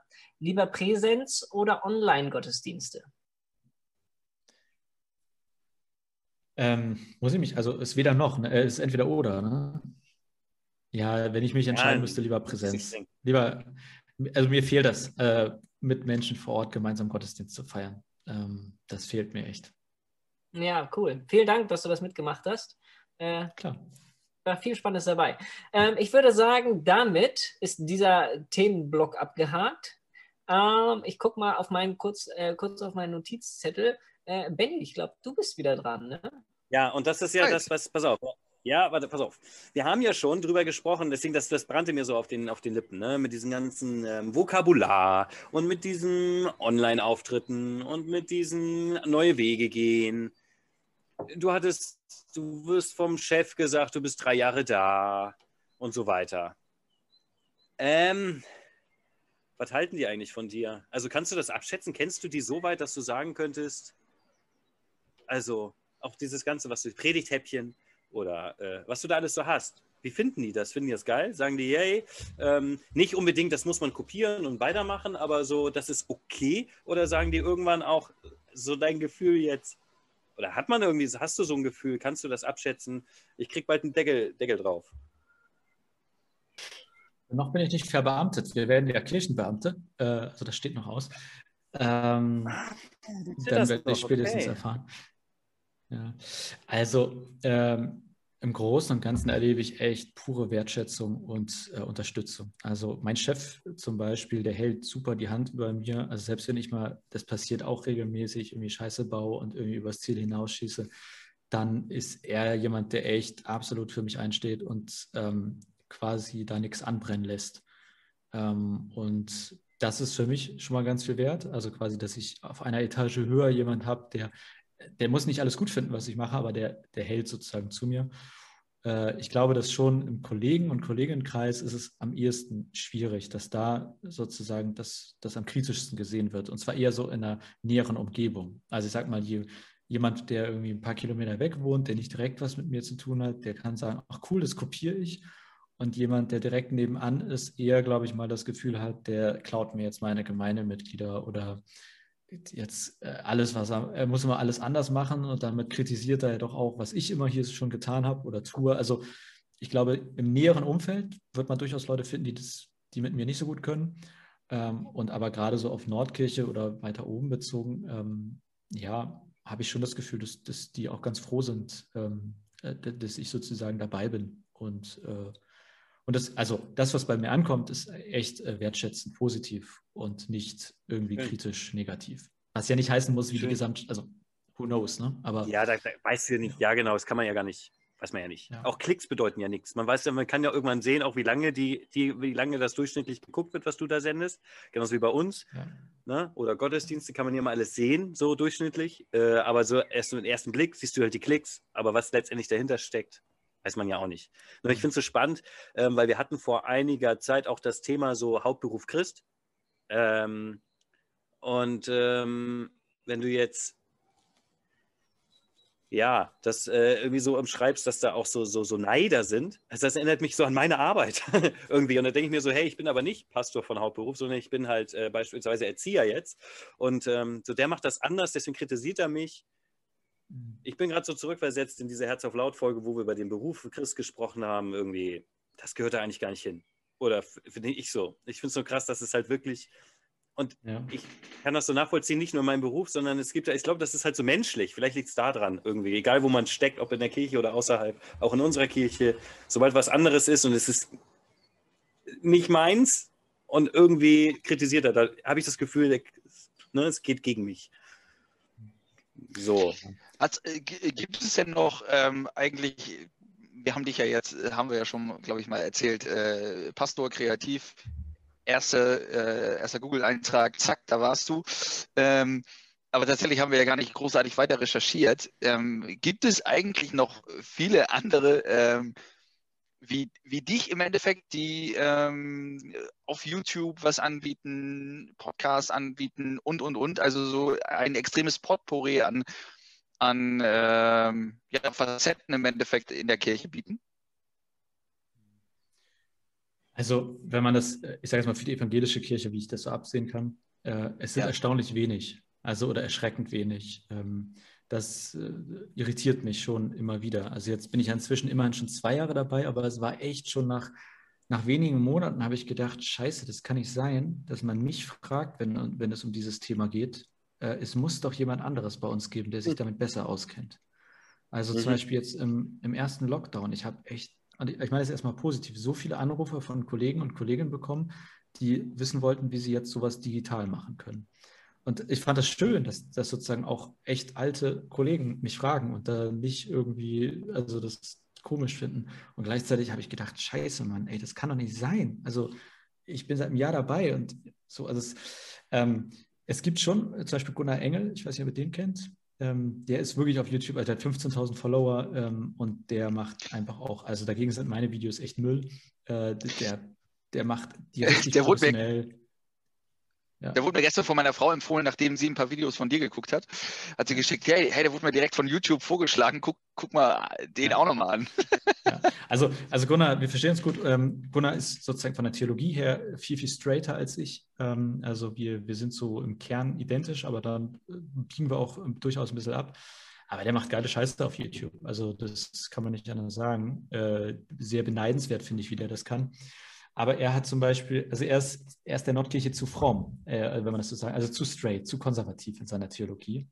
Ähm, deswegen ist das so, dass man dann eher mich fragt als Gunnar. Obwohl er eigentlich die geileren Videos und unendlich viel mehr Follower hat. Also ich habe irgendwie so 350, er hat 15.000. Ähm, mhm. Aber man fragt ihn halt nicht so gerne. Das, als ich das gehört habe, dachte ich, boah, den, den fragst du. Wenn dieses Gespräch zusammenkommt, dann, dann musst du ihn fragen. Du schreibst ja Predigten, ne? So. Ja. Ähm, bei uns ist das ja mehr frei, aber letztendlich gibt es auch welche, die das schriftlich vorbereiten. Manche machen das, manche machen sich Stichworte, manche machen sich Gedanken, manche nehmen das mit ein Alter und legen das hin, manche nicht. Das ist, wie man so will. Und du lässt das irgendwie online vorher angucken, bewerten. Das fand ich vom Gefühl her so mega strange. Also so, so wie, wie kamst du, also was, was, warum zum Geier machst du das? Also das finde ich so spannend, weil es ja. ja für die Gemeinde ist nichts über, Vielleicht, ja, weiß ich auch nicht. Ich lasse das erstmal bei dir. Warum machst du das? Äh, tatsächlich saß ich irgendwann in, in Hamburg in der Schanze äh, beim Bier in der Kneipe, Omas Apotheke. Und ähm, neben, wir saßen da mit zwei, drei Leuten und daneben saß, saßen sich zwei, ich sag mal ungefähr so alt wie wir, Leute, äh, Männer gegenüber und haben sich, also hatten jeweils ein Buch vor sich liegen und der eine hat was erzählt, der andere hat sich Notizen gemacht und ich, wir haben dann die ganze Zeit gerätselt, was machen die und irgendwann bin ich dann rüber und habe sie gefragt. Dann war das halt ein Autor mit seinem Lektor und die haben das Buch besprochen. Und in dem Moment habe ich gedacht, ey, ich meine, welche Kunst oder welche, ähm, welche Darbietungsform wird einfach so hinausgegeben, ohne dass jemand vorher mal drauf guckt. Also ich meine, niemand äh, singt irgendwie, also man, man, macht irgendwie Musik und spielt das jemandem vor, und sei es die Freundin oder der Freund oder man, mhm. man schreibt ein Gedicht und also so quasi so dieses ähm, sich mal Feedback einholen. Wie kommt das an? Habe ich da irgendwas übersehen? Gibt es einen Stolperstein? Äh, irgendwie versteht man gewisse Teile nicht? Ähm, quasi im Sinne einer Qualitätssicherung oder Steigerung. Und da habe ich gedacht, naja, wenn ich jetzt, also jetzt meine Predigten, okay, die vor Corona oder hören vielleicht 50 Leute live und dann irgendwie sowas zwischen 2.000 und 8.000 Leute klicken das hinterher als Podcast an.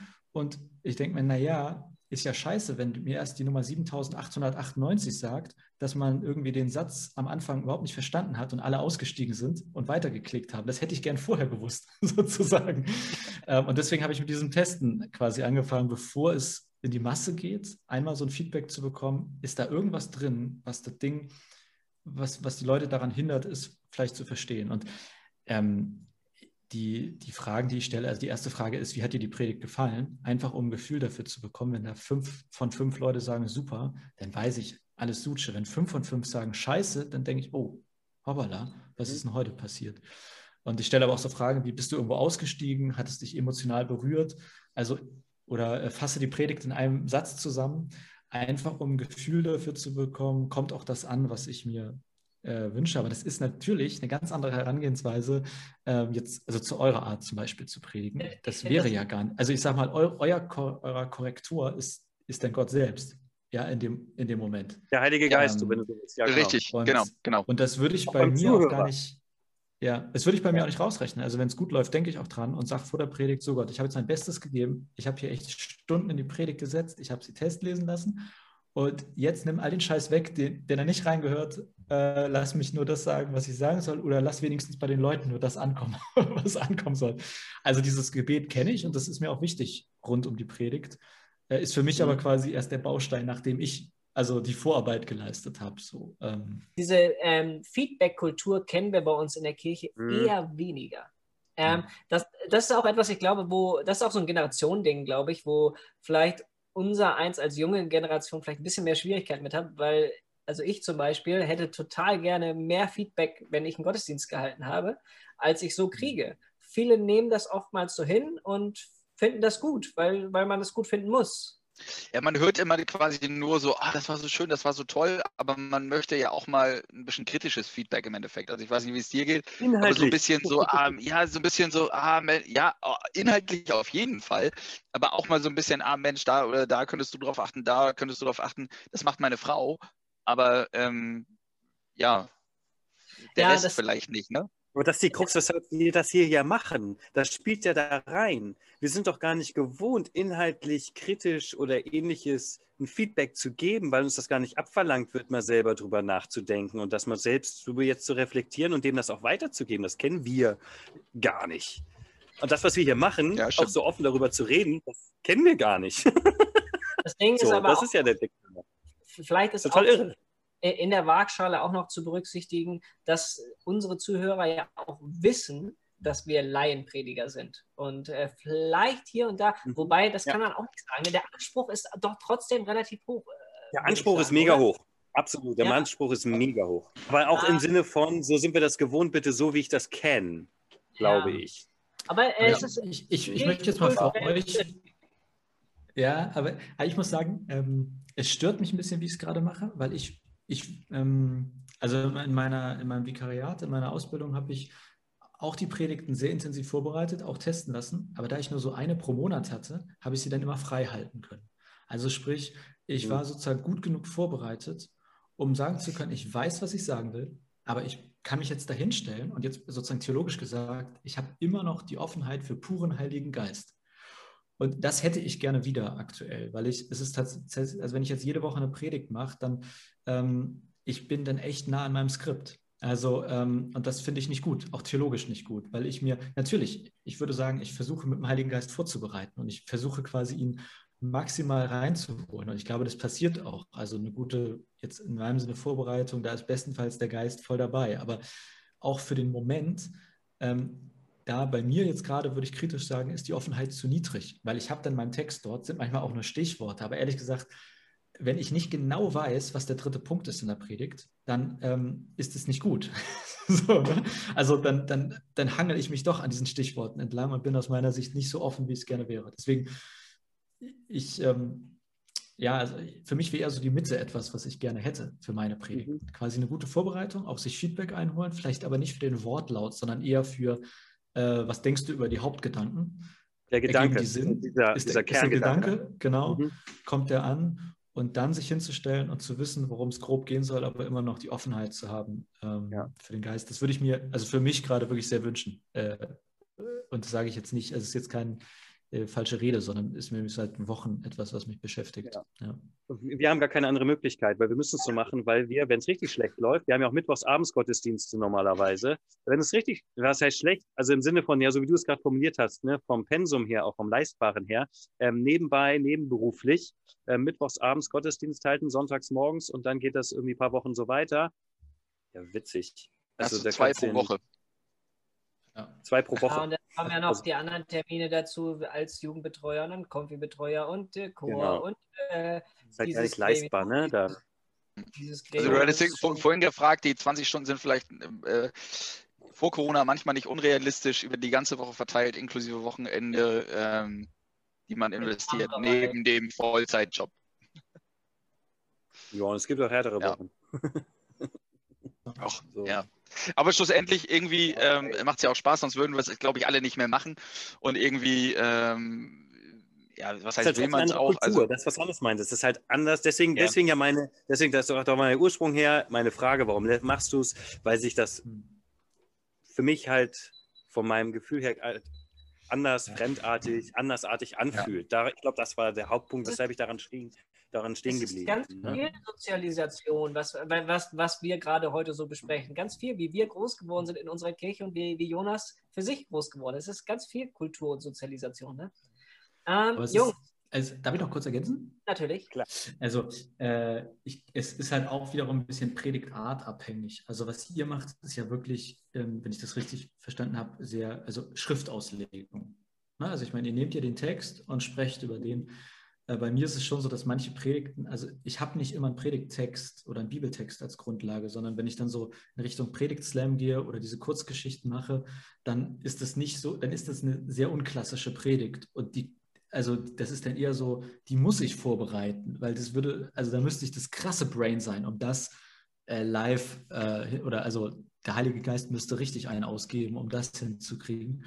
äh, so, wenn es dann irgendwie darum geht, quasi äh, einen Poetry Slam-artigen Text zu schreiben, das funktioniert, glaube ich, ohne Vorbereitung in dem Sinne nicht. Und da, deswegen glaube ich, ist nicht nur Kultur, sondern eben auch so ein bisschen die Art der Predigt, wie man sie hält. Also das, glaube ich, das müsste ich zumindest bei irgendwie 20, 30 Prozent meiner Predigten sagen, da ist dann auch echt null Offenheit für den Heiligen Geist, weil das ein vorgefertigter, fertiger literarischer Text ist, der nur, also wenn ich da anfange, irgendwas zwischendrin, dann würde das Ding völlig auseinanderfliegen. Ja, ich habe ähm, vorhin eine Predigt von dir gesehen, da bin ich nämlich auch auf diese Frage gekommen, Predigt oder Poetry Slam, die war sehr Poetry Slam mäßig, ne? also auch mit Reimen und so, fand ich auch ja. ansprechend.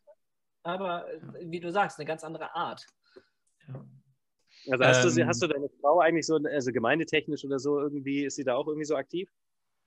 Ja, sie ist ähm, quasi auch in einer Landeskirche aktiv als Gemeindepädagogin. Das ist bei uns äh, so ein, also sie ist für Kinder- und Jugendarbeit dort angestellt.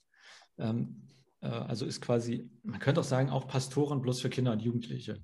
Und äh, nicht so wie ich irgendwie für alle zusammen. Äh, das heißt, sie hat eigentlich eine eigene Gemeinde aber faktisch ist sie hier auch schon super viel aktiv. Also ähm, ist, ist mega viel dabei. Also Konfi äh, machen wir zusammen zum Beispiel. Gottesdienste ist inzwischen auch viel dabei. Also äh, je länger wir hier sind, desto mehr ist sie hier auch in der Gemeinde dabei. Aber eigentlich jetzt rein vom Arbeitsverhältnis ist sie woanders angestellt. Mhm. Ist das bei euch eigentlich Standard, so partnertechnisch, dass ihr da irgendwie so also, dass ihr einen Partner habt, der irgendwie dann auch aktiv ist, wird das gern gesehen oder kriegt man deswegen Lobrügge ab oder äh, doch St. Pauli oder ähm, den Michel? also, es, klassischerweise wäre es so, dass der Mann der Pastor ist und die Frau ist die Pastorin, also ist Frau, ist die, die, die Frau, die keinen eigenen Job hat, aber Fulltime dabei ist. So, das wäre wie vor 20 bis 40 Jahren das Übliche gewesen. Hat man drei bis vier Kinder, die machen immer das Krippenspiel an Weihnachten. Und ähm, also so das, Flöte, das, Flöte. hat, ja, und das merkt man schon immer wieder, dass gerade ältere, also hier ist das zum Glück nicht so, aber ich höre das von anderen, dass ältere Gemeindemitglieder das so als völlig selbstverständlich ansehen, dass eben meist, also mindestens die Partnerin, naja, die muss den Kuchen backen und ne, so die, also so, so muss halt irgendwie so überholte Frauenbilder, Klischees erfüllen. Ja, okay. ähm, das ist schon, aber das, es ist, würde ich sagen, schon viel, viel besser geworden. Und dass das nicht mehr so erwartet wird, auch weil die Leute sich wehren, weil sie sagen, hey, mein Mann oder meine Frau hat ein eigenes Leben, hat einen eigenen Job. Sie ist nicht nur meine Bedienstete oder meine äh, mhm. Angestellte ins, hier. Ähm, was schon häufig so ist, würde ich, also es überdurchschnittlich häufig so ist, dass der Partner oder die Partnerin äh, auch im kirchlichen Bereich irgendwie aktiv ist. Das ist, glaube ich, schon äh, ja, häufig der Fall. Auch nicht wenige, die Pastor und Pastoren sozusagen gleich äh, irgendwie dann sich doch finden. Okay, aber ist auch alles so im Tun und, und Wandel und ähm, ist bei uns ähnlich. Also es gibt welche, die auch Partner haben, die nichts mit der Kirche zu tun haben wollen. So, also es ist spannend. Gab es vor 20, 30 Jahren auch gar nicht.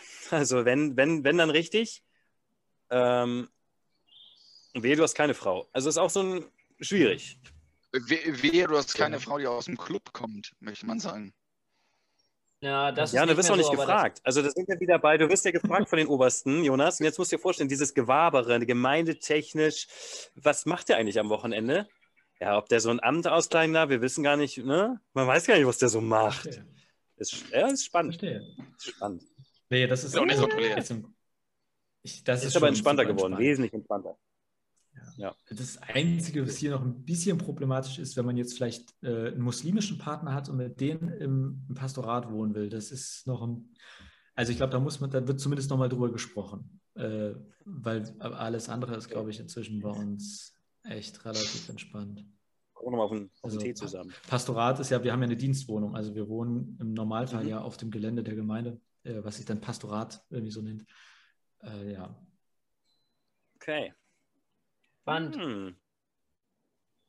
Ja, irgendwie ähm, Parallelen und irgendwie doch ein bisschen anders, aber irgendwie mega viel Parallelen, finde ich, so vom Gefühl. Ja, natürlich. Es ist, äh, äh, letztendlich ist es auch immer ganz schnell auf einen Nenner zu brechen, ne? aber gut.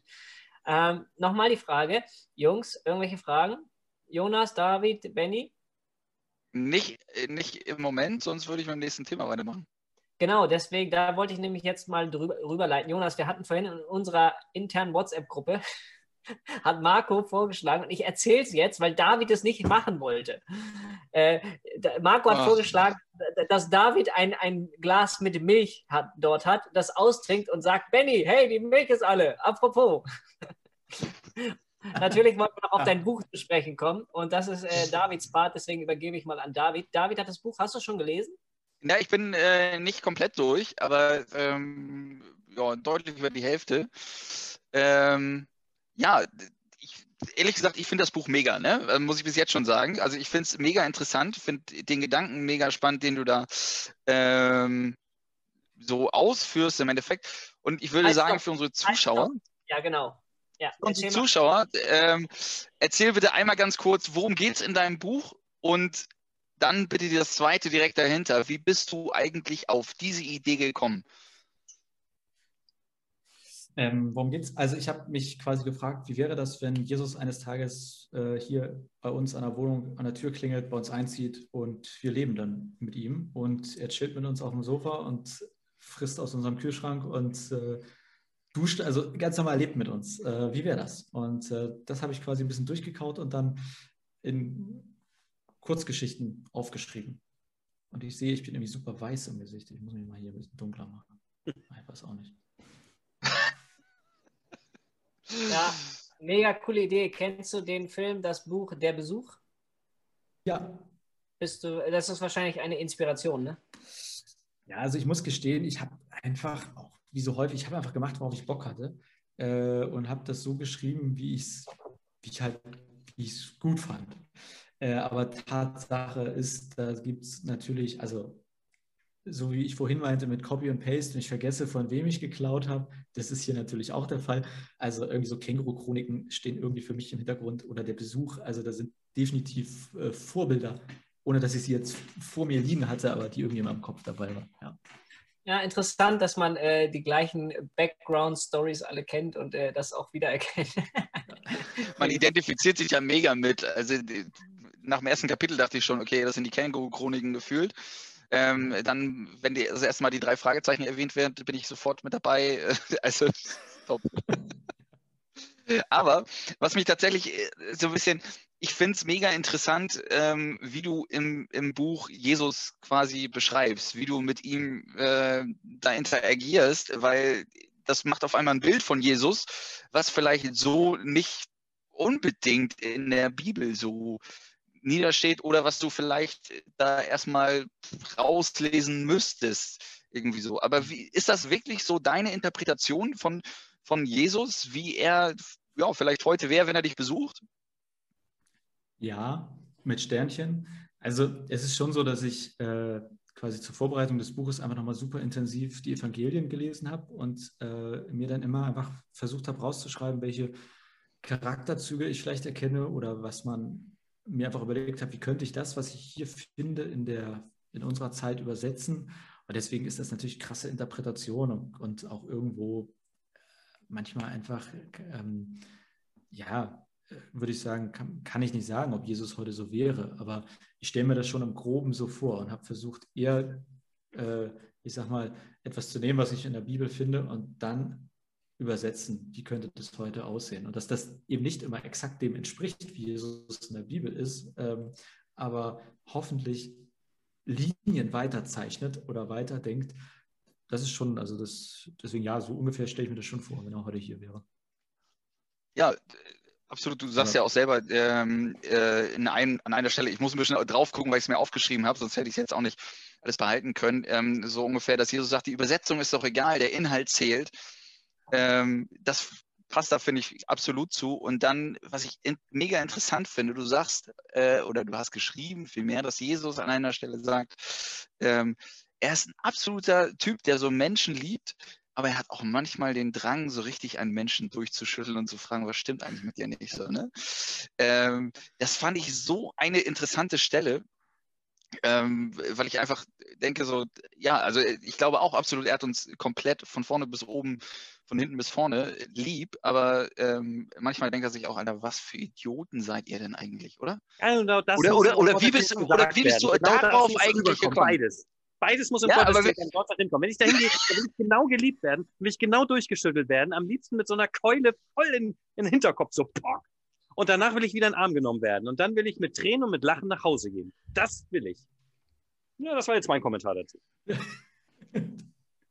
ja. Ja, aber das genau ist sozusagen auch meine, meine Übersetzung, was, was ich schon im Neuen Testament lese. Ne? Eigentlich, also Jesus, der irgendwie einerseits unendlich liebevoll ist und unendlich liebend und zugleich auch echt radikal sein kann und mich manchmal regelrecht nimmt und durchschüttelt, sozusagen, ne? mit dem, was er sagt. Ähm, das, also ich finde nicht, dass der Jesus des Neuen Testaments irgendwie so ohne Ecken und Kanten ist und dass der einfach nur immer lieb und nett ist, sondern ich lese da häufig genug und denke mir, alter Jesus, was ist denn heute los bei dir irgendwie? Chill mal eine Runde. Ähm, also, ja. Das klassische, ja, da das klassische, Beispiel ist wahrscheinlich dafür auch immer äh, die Bergpredigt. Ne? Also da wird ja ganz oft so die Frage gestellt, hey, wie zeitgemäß ist das oder wie krass sind diese Aussagen, die er da eigentlich tätigt? Ja. Absolut. Absolut. Ähm, dann ein, ein Kommentar, den ich unbedingt noch hier loswerden will, ähm, der 100% Bock macht auf dieses Buch. Äh, Im Himmel wird Jogginghose getragen, dein Ernst? Aber von Karl Lagerfeld, der hat eine Kollektion gemacht. Das muss man auch erwähnen. Ja, richtig, richtig, richtig, richtig. Das habe ich jetzt nicht erwähnt. Den, den Teil habe ich nicht erwähnt. Absolut, absolut. Und er hat sein Leben aufgegeben in Jogginghose, sagt er. Oder hat er gesagt? Ja, genau. Äh, aber im Himmel stellt er fest, man kann auch eine ziemlich nice Jogginghosen-Kollektion raus. Mega. Aber ich finde es nochmal ähm, richtig spannend, was für ein, ein Jesus-Bild du da äh, kreierst, ähm, der radikal ist. Ähm, du bewegst ja viele Themen, die auch, glaube ich, aktuell ähm, sehr, sehr intensiv diskutiert werden in den Medien. Und trotzdem sagst du in deinem Buch, jedenfalls am Anfang so weit wie ich bin, dass Jesus nur 27 Follower hat. Das finde ich mega spannend. Wie bist du auf diesen, oder, oder warum hat er keine Follower? Erklär es doch vielleicht mal für die, die draußen Ja. sind. Ja, also die, die digitalen Follower, das macht ihm halt zu schaffen. Er ist digital nicht so, so richtig fit. Also Martin Luther, also das muss man auch dazu sagen, es ist nicht nur Jesus, der bei uns eingezogen ist, sondern auch noch Martin Luther. Also wir sind eine Vierer-WG. Und Martin hat einen YouTube-Kanal und geht ziemlich ab mit äh, seinem straighten Kram, den er da postet. Und äh, Jesus hat es deutlich schwerer. Also selbst The Real Jesus ist halt auf Twitter schon belegt und äh, kriegt da nicht als eigenen äh, Accountnamen. Ähm, und für mich steht so ein bisschen dahinter, dass, also ich, ich stelle Jesus als jemanden dar, der einfach, sobald er in den persönlichen Kontakt kommt, unschlagbar ist. Also jemand, der, ähm, wenn er mit Kindern unterwegs ist oder mit, dann ist er auf exakter Augenhöhe mit den Kindern. Wenn er mit Jugendlichen ist, dann kann er mit denen. Und wenn er mit Senioren im Seniorenkreis ist, dann kann er auch mit denen. Also jemand, der es schafft, irgendwie sich immer auf Augenhöhe zu begeben. Und ähm, aber jetzt eben im Digitalen so seine Probleme und Herausforderungen hat und auch merkt, da klappt nicht immer alles. Und äh, jetzt, ich sag mal so als biblischer Hintergrund war dann für mich schon, dass äh, bei Jesus ja nicht immer alles durch die Decke ging. Also irgendwie waren Leute auch mal unzufrieden mit seiner Rede und haben sich abgewandt und sind woanders hingegangen. Und ähm, deswegen glaube ich, dass sowohl der historische Jesus als auch der in der, heute, in der heutigen Zeit nicht einfach immer alles nur, er stellt sich irgendwo hin und alle folgen ihm, sondern auch Leute, die nur sagen, nö, mit dem will ich nichts zu tun haben. Äh, ist mir irgendwie zu radikal oder ist mir zu, ist nichts für mich. Ähm, ja, und ähm, ja, und ich sage mal, rein vom Buch her war das einfach auch gut, dass Martin und Jesus nochmal so einen kleinen Konflikt haben und Martin gelingt immer alles digital und Jesus nicht. Kennt sich auch besser in der Bibel aus. Ja, Martin ist deutlich bibelfester. Martin, Martin. Mit dem irgendwie gut Kirschen essen, weiß ich nicht. Dem Ja, Weinchen trinken eher nicht. Der ist eher knorzig. Also der ist irgendwie. Das wird, glaube ich, auch schon auf den ersten Seiten in deinem Buch ziemlich deutlich, ne? Der, der Whisky trinkende äh, Grieskram. Ja, Ja, der ist nicht Absolut. immer so gut drauf. Ja, der, und legt sich mit allen Leuten an. Ja. jo. Aber nicht schön. Ja, auch nicht immer notwendig. Er verbrennt unseren Router Genau. zum Beispiel. Ja, unter anderem. unter anderem passieren ein paar Dinge, glaube ich. Ja, aber ähm, mega. Also ich finde das Buch, nochmal zu sagen, mega spannend. Ich mag es echt gerne lesen, bin aber leider noch nicht durch. Ja. Ähm, ja, aber das so dazu, ich finde einfach dieses, das will ich nochmal festhalten, dieses Jesusbild, was du, was du da schaffst, ähm, passt hundertprozentig, finde ich, in diese Welt, also in, in, in die Mitte rein, dass es äh, Ecken, Kanten hat, aber trotzdem einen absolut straighten Glauben. Und an genau einer Stelle äh, sagst du, ähm, es langt auch einfach, dass ich mich neben ihn setze, gar nicht mit ihm rede. Ähm, ich fühlte mich vorher scheiße und gehe dann wieder weg und dann ist auf einmal alles perfekt. Und äh, er sagt nur gern geschehen, ohne dass vorher ein Wort gefallen ist. Und dieses Jesusbild finde ich so mega geil. Dass es einfach nur quasi die Nähe zu Jesus bedarf, um ähm, wirklich ja, wieder neu erfrischt zu werden, äh, wieder neuen Mut zu finden, vielleicht die Sorgen mal hinter sich zu lassen. Mega. Äh, Wir sind jetzt schon fast zwei Stunden hier ähm, zusammen und ähm, ich glaube, wir könnten so langsam zum Ende kommen, ohne das in irgendeiner Form abbrechen zu wollen, weil es einfach ein mega cooler Abend war. Ähm, bevor ich es nachher vergesse in meiner Abendmoderation, liebe Leute da draußen, kauft das Buch. Es ist wirklich gut. Und äh, Jo- Jonas hat es verdient, dass ihr das lest und vielleicht bringt den einen oder anderen auch weiter. Wird jetzt So. der Link eingeblendet? Ist das der Moment? Kannst du ja noch mal Äh, kurz reinhalten? Hier, wie, wie war das immer? Alle Informationen findet ihr in den Show Notes. in der Bio. Ja, ähm, ähm, dann würde ich an euch drei nochmal die Frage stellen, wie hat euch der heutige Abend, das Interview gefallen oder was nehmt ihr für euch heute mit? Ich Dann würde ich sagen, starten wir mit dem Gast. Das ist traditionell, Ja, der Gast fängt immer an. Ich, ich, an. äh, ich hatte äh, mega Spaß und ich freue mich schon auf das äh, echte Bier oder auf das Bier in echt oder den Gin oder den Whisky oder was auch immer mit euch. Äh, also das, äh, ich freue mich auf ein Real-Life-Treffen, wo auch immer, wann auch immer. Das äh, hat echt gute Laune gemacht hier. Sehr schön, sehr schön. Ja, ähm, mache ich einfach weiter. Ähm, ja, danke. Mir hat es auch mega Spaß gemacht. Heute war ähm, mega interessant, einfach so mal die Parallelen zu sehen, die ähm, irgendwo da sind, aber vielleicht auch irgendwo nicht. Ähm, also ich habe mega Bock, bei dem Real Beer äh, nochmal das Ganze näher auszutauschen. Ja, absolut. Ich bin auch bei dem äh, mehr, mehr mehr erleben. Also mehr austauschen, mehr auch hier face-to-face. Also Zoom hin oder her, Leute. Ähm, ich hätte euch gerne jetzt, jetzt euch vier, Marco fünf, äh, geknuddelt in der Bar und dann, ich gucke keine Ausgangsbeschränkung.